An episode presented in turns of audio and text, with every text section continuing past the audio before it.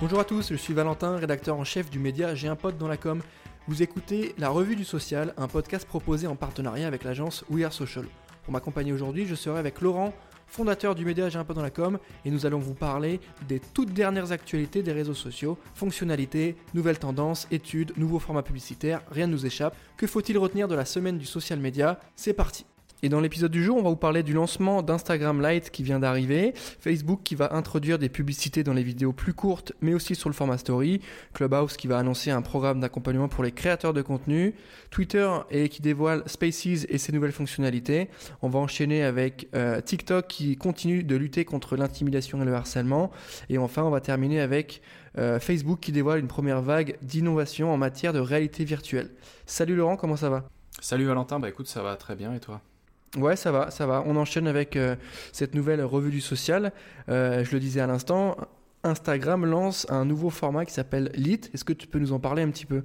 C'est ça. Alors en fait, c'est pas vraiment un format, c'est euh, tout simplement une, une autre application, comme son nom l'indique, beaucoup plus light.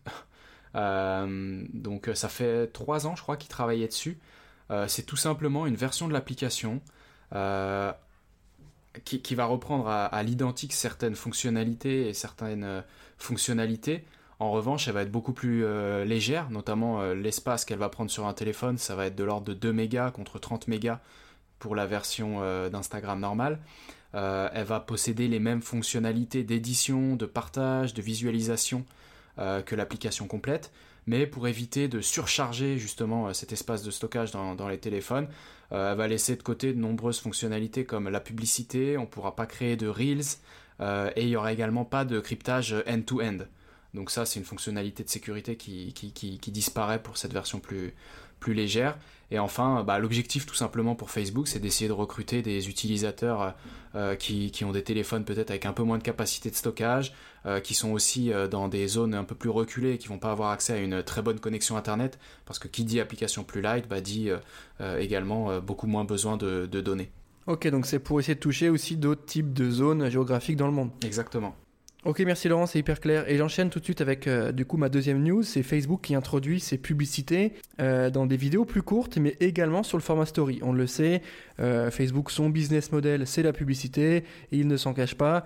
C'est pour ça que vous voyez de plus en plus de pubs dans vos vidéos. Et là, a priori, ça n'est pas prêt de s'arrêter. À l'inverse, ça se déploie un peu plus largement. Est-ce que Laurent, tu peux nous expliquer sur quel type de format ça va se positionner?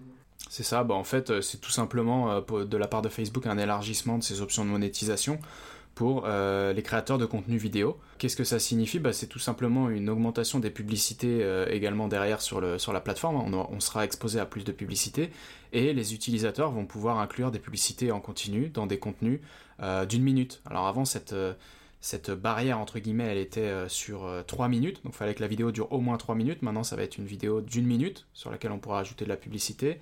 Euh, par contre, il va y avoir des, contraintes. Euh, les pages Facebook qui, vont vouloir inclure de la publicité sur leurs leur euh, vidéos un peu plus courtes devront totaliser 6 millions de minutes de visionnage sur l'ensemble de, ces vidéos dans les 60 derniers jours et avoir au moins 5 vidéos actives en direct. donc voilà, il y a quand même des grosses contraintes. C'est pas n'importe quelle page qui va pouvoir ajouter de la publicité. Donc tout le monde n'est pas concerné.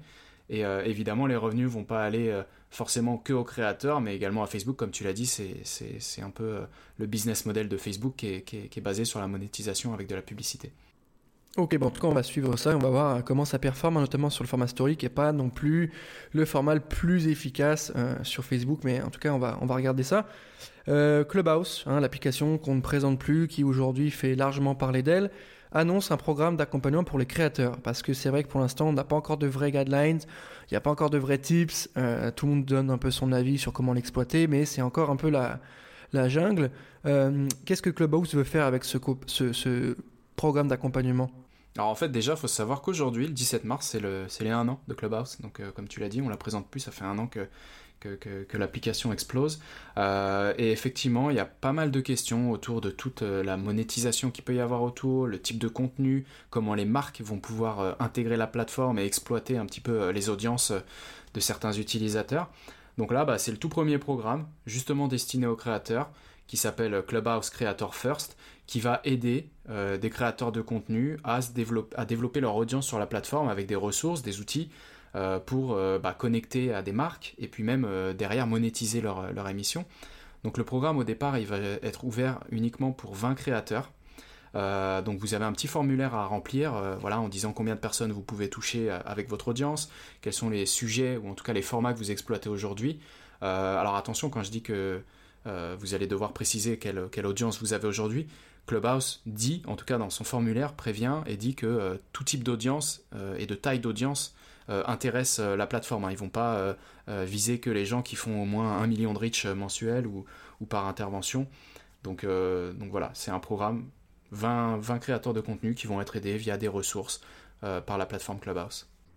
D'accord, bah c'est intéressant, je pense. En tout cas, c'est vraiment euh, la preuve que euh, cette application fait débat, en tout cas créer de l'émulation et qu'on a tous envie d'aller jeter un œil, ne serait-ce que pour regarder. Donc c'est pas mal, je pense que Clubhouse fasse ce genre de choses. On enchaîne avec Twitter Spaces. Vous savez, on en a parlé la semaine dernière.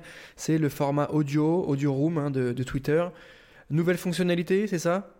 Alors euh, oui, nouvelle fonctionnalité dans la mesure où euh, c'était uniquement quelques utilisateurs qui pouvaient avoir accès euh, à, Twitter Spaces. Bon bah là, très clairement, à partir du, mois d'avril, Twitter va, ouvrir la fonctionnalité Spaces à, l'ensemble des utilisateurs. On va encore rester sur un modèle où vous perdez l'audio à la fin de la conversation, un petit peu comme sur Clubhouse. Par contre, ils disent du côté de chez Twitter qu'ils vont assez rapidement mettre la fonctionnalité et l'option de pouvoir enregistrer nativement les conversations euh, sur la plateforme. Donc, euh, voilà, on voit clairement que Twitter se positionne en frontal euh, concurrent de, de, Clubhouse.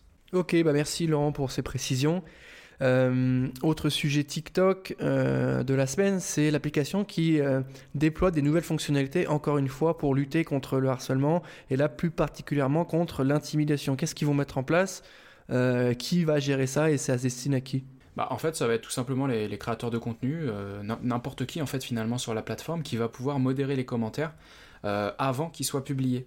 Donc euh, ça va éviter tout simplement que les gens puissent poster et, commenter n'importe comment. Bah là, l'utilisateur pardon va pouvoir contrôler le message avant qu'il soit tout simplement publié. Donc voilà, tout ce qui est cyber intimidation derrière qui peuvent avoir des répercussions sur la santé mentale des utilisateurs. Euh, donc voilà, c'est une initiative euh, qu'on peut saluer, qui est judicieuse de la part de TikTok, puisque bah, ça va aussi, je pense, inciter d'autres plateformes à réfléchir à comment est-ce qu'elles souhaitent prévenir euh, les, commentaires un peu comme ça indésirables. Donc voilà, c'est tout simplement une fonctionnalité de modération. Ok, bah écoute, ça va dans le sens de ce qu'on se raconte depuis quelques semaines hein, sur TikTok, cette volonté de rendre la plateforme plus safe, plus inclusive et plus efficace dans la lutte contre les commentaires haineux. Toujours TikTok euh, qui se lance euh, dans l'univers de la musique en déployant le Music Hub au Royaume-Uni. Qu'est-ce que c'est que ce Music Hub? Alors en fait, c'est euh, déjà faut, faut, savoir que la musique c'est un des aspects clés de la plateforme TikTok depuis, depuis le début. les, les, charts un petit peu partout dans, le monde voient des fois des tubes d'anciens tubes ou même des chansons qui étaient passées un peu inaperçues bah, arriver dans, les tops. Euh, et gagner en popularité grâce à la plateforme. Il faut savoir qu'en 2020, il y a eu plus de 70 artistes qui sont devenus euh, viraux sur, euh, sur la plateforme et qui ont signé derrière des contrats d'enregistrement un peu plus importants. il y a 10 chansons TikTok qui ont pris la première place du classement officiel britannique. Donc c'est pour ça que c'est vraiment un lancement au Royaume-Uni pour l'instant.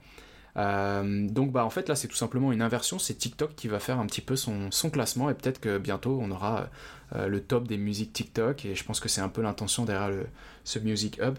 Donc ça va être vraiment euh, une fonctionnalité qui sera intégrée à l'application et qui va comprendre des, des, chansons TikTok euh, les plus populaires avec des tendances, des vidéos, des playlists et des artistes à découvrir. Ok, mais ça me fait penser, on avait déjà abordé le sujet de, de, du lien entre TikTok et la musique. Comme tu as dit, hein, c'est vraiment lié intrinsèquement à l'application. Il y avait Sony, je crois, qui avait déployé euh, un système de droit pour les, les, les de droits d'auteur, etc. pour ces playlists en les mettant à dispo. Euh, euh, parce qu'on l'a vu, hein, ça fait péter les artistes, hein, ça fait exploser les artistes. Donc, Ah non, mais c'est c'est hyper smart de la part de TikTok parce que bah, pour eux, ça permet d'attirer l'attention de l'industrie musicale, de se positionner comme une plateforme un peu incontournable aussi pour promouvoir des artistes. Hein. Ça va être demain un levier pour toutes les agences de, promotion d'artistes. Clairement, TikTok, ça va devenir, je pense, un, levier incontournable. Ouais, c'est clair et c'est hyper intéressant. Euh, merci Laurent. J'enchaîne avec Facebook qui dévoile euh, une première vague d'innovation en matière de réalité virtuelle. On l'avait dit, on l'avait répété, on en avait parlé dans pas mal d'articles, euh, notamment avec notre interview d'une responsable du développement market euh, Europe de Facebook. La réalité virtuelle est le prochain chantier de Facebook, il l'affirme haut et fort, et là on en a la preuve. Tu peux nous expliquer? Ouais, bah en fait déjà, il faut savoir que Facebook a racheté la société Oculus euh, en 2014. Depuis, elle s'est euh, largement concentrée sur euh, différentes expériences plutôt axées sur le, jeu. maintenant, Facebook va vraiment chercher à mettre de la réalité virtuelle, de la réalité augmentée au service d'une utilisation beaucoup plus grand public et pas seulement se limiter aux jeux vidéo. Donc là, ils sont sur un projet expérimental qui vise à suivre les mouvements de la main à l'aide de signaux nerveux qui sont lus par une montre avec euh, vraiment l'intention derrière d'utiliser euh, les données pour permettre euh, bah, au porteur de cette fameuse montre bah, de, manipuler tout son espace virtuel et puis d'ici 2030 c'est ce qu'ils ce qu'ils disent ou en tout cas ils, ont vraiment l'intention de, faire une sorte de téléportation comme ils le disent grand public. Oui, merci Laurent, c'est complet. Hein. Je pense qu'on a déjà eu pas mal de choses et qu'on aura encore le temps de découvrir ces nouveautés parce que c'est vraiment euh, la grosse affaire euh, pour Facebook, la réalité virtuelle. Donc on garde ça bien en tête et on reste euh, connecté sur la revue du social. on arrive à la fin de cet épisode, Laurent. Merci d'avoir pris le temps de répondre à mes questions. Je rappelle que c'est un épisode qui est en partenariat avec l'agence Wear Social. On se retrouve très bientôt. À bientôt, Valentin. À la semaine prochaine.